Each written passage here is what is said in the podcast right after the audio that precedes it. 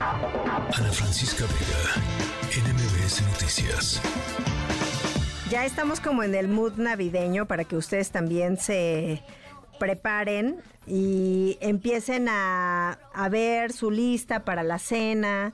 Y ya les adelantaba que íbamos a platicar con Areli Lugo, es chef, ella estudió gastronomía. Además, pues ahora está investigando la historia de los platillos típicos, pero también la historia de lo que comemos en ciertas temporadas, como es el caso, ¿no? Para la cena navideña, de dónde surge. Eh, nosotros eh, somos originarios, eh, no sé, descubrimos el pavo nosotros y nosotros lo organizamos, o qué es lo que cenamos los mexicanos. No, definitivamente no. Bienvenida. muchas gracias, ¿cómo estás? Primero, bien, bien, Arely. Muchas gracias por el espacio, me da mucho gusto estar aquí contigo y saludo a todo tu auditorio. Pues adelante, a ver, platícanos, ¿cómo empezaste? eh, yo efectivamente, como bien lo dices, estudié la licenciatura en gastronomía, soy egresada del claustro de San Juana, pero a mí siempre me gustó la historia, entonces eh, en algún momento incluso pensé en abandonar la carrera para estudiar historia del mm. arte, pero sí, no desistí. Entonces me ha gustado siempre investigar acerca de la historia de los platillos eh, mexicanos y ahorita justo te quiero contar sobre el origen de la Navidad. Entonces, te, voy a contar, mira, se dice que el origen de la cena de la Navidad proviene de las fiestas saturnales. Eh, las fiestas saturnales se las, las, celebraban los romanos en honor a Saturno, justamente, que era originalmente más menos del 17 al 23 de diciembre, y estos festejos incluían banquetes, como solamente los romanos sabían, y por supuesto sacrificios. En esta temporada también se acostumbraba a adornar las casas con velas. Eh, entre, o sea, eran como lucecitas como ahorita, pero pues en aquel entonces eran velas.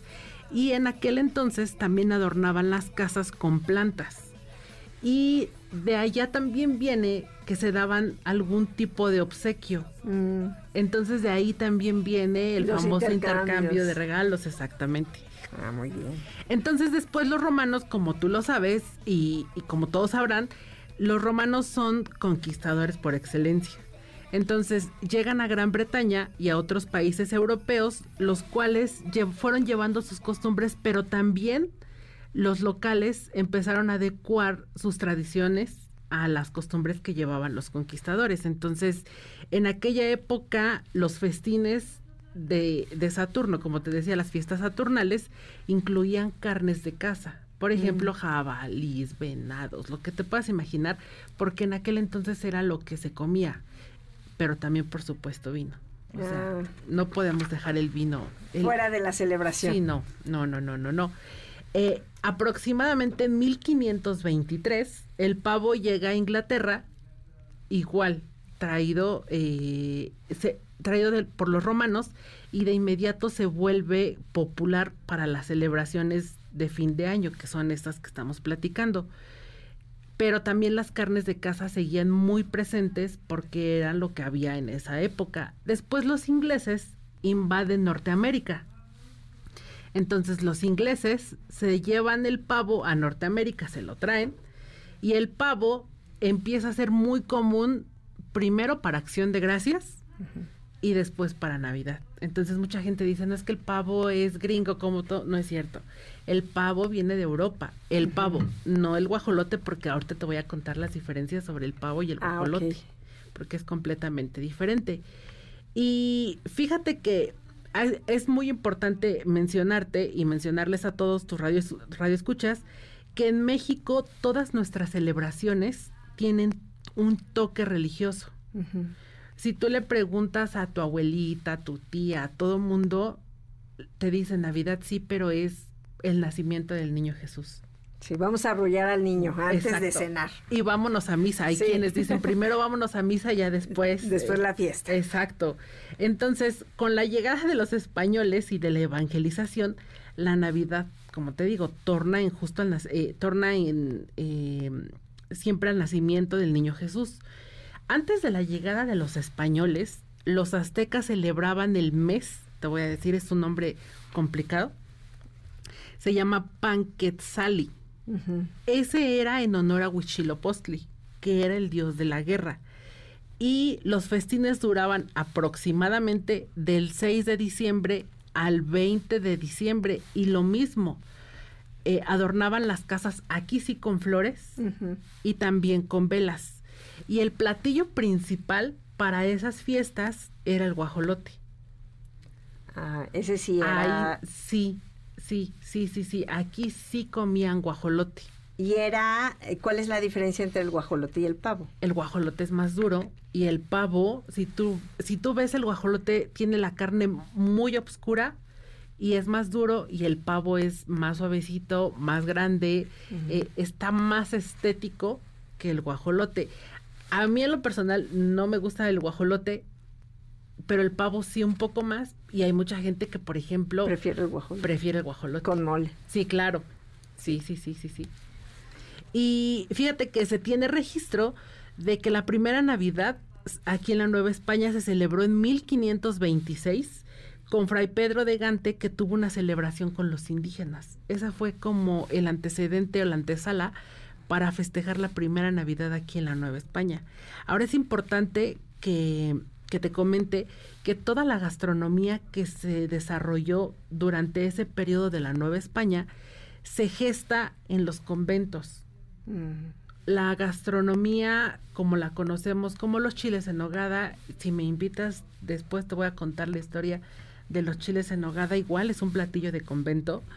Eh, se empiezan, ahora, se empiezan a, gestar en los conventos y pues no podemos aquí en México imaginarnos una Navidad sin unos buñuelos, que también, unos romeritos, bacalao, ponche y pavo. Claro que esa es como la cena típica, ¿no? De, de, Navidad y Año Nuevo. Exacto. Ahora, es importante, mira, te, voy, a te voy a comentar antes de, decirte esto. Los romeritos, como te, te, comento, es un platillo creado por las monjas, usado para la Navidad, pero también es muy usado para la cuaresma. Hay muchas mm. personas que comen romeritos en Navidad y romeritos en cuaresma, igual que el bacalao. ¿Por qué? Porque te comento, hay un, hay un, hay un cierto toque religioso, entonces hay mucha gente que acostumbraba, incluso algunas personas acostumbran a ayunar. Entonces, no tiene carne y no, no, no cae tan pesado. Claro, ahorita la verdad es que si ya te comes un plato grandote de bacalao o un plato grandote de romerito, sí cae pesado por el mole. Claro. Sí, sí, sí. Entonces, el bacalao es lo mismo. Entonces, el bacalao, es importante que te comente que pues el bacalao no es mexicano. Eh, ni siquiera la receta el bacalao a la vizcaína. El bacalao es un pescado de aguas frías, viene del norte de Europa y los españoles lo, lo empiezan a preparar pues a la vizcaína y se traen la receta y aquí pues ya le añadimos los chilitos güeros. Sí, ya hicimos nuestra versión. Nuestra versión. Más, obvio, con más, con más fuerza. Sí, y el ponche el ponche viene, ¿a ti te gusta el ponche? Sí, ese es, yo creo que ya desde diciembre empiezo, ¿dónde hay ponche o vamos a preparar el ponche? Exacto, yo creo que ese es como el olor típico de la Navidad. Sí. El ponche viene de la India, ¿sabías? El ponche viene de la India, eh, después eh, emigra a Europa y después eh, en, los españoles se lo traen a la Nueva España, pero el ponche originalmente era aguardiente, azúcar, limón, agua y tés y algunas especias. Así mm. era el punch. Después, el, la palabra ponche viene del inglés punch. Entonces, para hacerlo más fácil, ya sabes que los mexicanos y todo lo Ponche. Ponche. Muy bien. Además, también hay la versión de mexicana de ponche con piquete. Exactamente. Que quiere regresar al origen. Yo creo que por eso le pusieron Por eso sí, justamente. Eh, mira, la receta, es importante que yo te comente lo siguiente. La receta original como tal no existe porque cada quien le mm. pone eh, su toque de sabor y su toque distintivo. Por ejemplo, en mi caso, yo le pongo canela, jamaica, tamarindo, manzana, guayaba, caña, tejocotes, piloncillo, ciruela pasa y a mí me encanta ponerle piña. Un, ah. un trocito pequeño que da un muy buen sabor. Un extra, ¿no? Nunca he probado con piña. Pero, por ejemplo, hay gente que le pone anís estrella y a mí el anís estrella no me encanta tanto. Hay gente que le pone, por ejemplo, cardamomo y ya queda muy especiado. Eh, incluso eh, la gente que le pone cardamomo y anís estrella ya se parece un poco más a la versión del vino caliente que se hace en Europa. Sí, para esta época también, ¿no? Sí, sí, sí. Ah, pues está muy bien esa receta, la que acabas de dar. Nada más para anotarla, es lo básico que lleva un ponche, ¿no? Sí, sí, sí, sí, te lo repito, es Si canela, quieres, canela, jamaica, tamarindo, piña, manzana, guayaba, caña, tejocotes, piloncillo y ciruela pasa. Esa es una... Además es muy fácil, porque ¿qué más le haces? La olla con O sea, agua, pones todo Y lo deja hacer. El- y lo, lo vigilas de vez en cuando. Sí, sí, Sí, sí, ¿no? sí. No hay pierde. En No, esa receta. Hasta yo puedo hacer ponche. Así que ese, es- ya es un gran reto. A ver, entonces, esta, esta bebida, nos decías, es una de las bebidas típicas y cómo eh, también se populariza, porque tú vas a algún lugar o incluso los Reyes Magos andan ahí paseando, viendo que, cómo van a llenar esa lista de los niños y venden en todos lados ya, ¿no? Sí, sabes, Eh, el ponche, yo creo, y de- desde mi punto de vista gastrónomo, que el ponche es una bebida con mucho sentimentalismo. Te voy a decir por qué. Porque cuando tú te tomas una taza de ponche en donde estés, dices, ah, ya va a ser Navidad. Eh, híjole, o sea, como que el ponche en automático te lleva a decir ya va a ser Navidad. O sea, te puedes tomar un ponche por ahí si tú quieres de julio, que en julio no encuentras si tú quieres todo, todos los ingredientes, pero es eso, que la comida se ha vuelto como un referente sentimental a llevarte a una época específica del año. Sí. Y además en esta, pues que es de, de las más bonitas. Oye, y, y ahora que nos hablas de esta, pues, de esta historia de la cena de Navidad, ¿qué es lo que cenamos más los mexicanos? O sea, realmente la cena mexicana es pavo, no es guajolote, es pavo. es pavo, romeritos, bacalao. Eso es como Navidad, porque en Navidad somos más tradicionalistas. Eh, fíjate que, eh, como, lo, como lo mencionas al principio de, lo mencionas al principio de la entrevista, me he dedicado a investigar la historia de cada platillo y el, el pozole es un platillo típico, sí, de fiestas eh, mexicanas en septiembre pero se ha vuelto un platillo de celebración. O sea, tú vas al cumpleaños de la tía, la abuelita, quien sea, y dicen, hay pozole, lo ligas a un platillo de celebración. Y en Año Nuevo los mexicanos somos más variados. Entonces, en Año Nuevo sí incluimos, si tú quieres, pozole. Hay mucha gente que repite lo mismo. Y hay, por ejemplo, quien dice, híjole, ahora no sé, no me alcanzó para hacer... Eh, el bacalao y los romeritos juntos y pues ni modo, en Navidad como romeritos y en Año Nuevo bacalao. Eso también es un... eh, eso también es mm, sí un problema porque la verdad es que las cosas, te, te te quiero comentar más o menos, el año pasado hice un comparativo y el año pasado me gasté aproximadamente 390 pesos en hacer unos romeritos para 6, 7 personas bien comidos y este año la misma receta me gasté 520 pesos.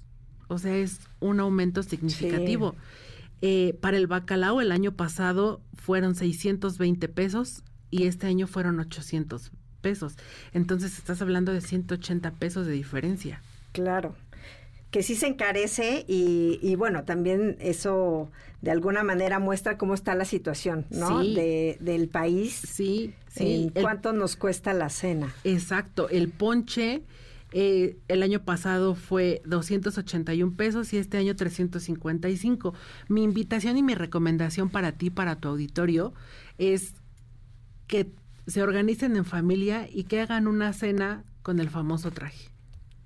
Ese sería también para ayudarse, ¿no? Sí, claro. Oye, y pues yo te agradezco muchísimo para pues que estés con nosotros, que nos des eh, esta información sobre la historia, que nos compartas estas recetas y nada más dinos dónde te puede seguir la gente para que Claro si que quiere sí. algún dato, alguna receta que le ayudes a el 24 en la mañana.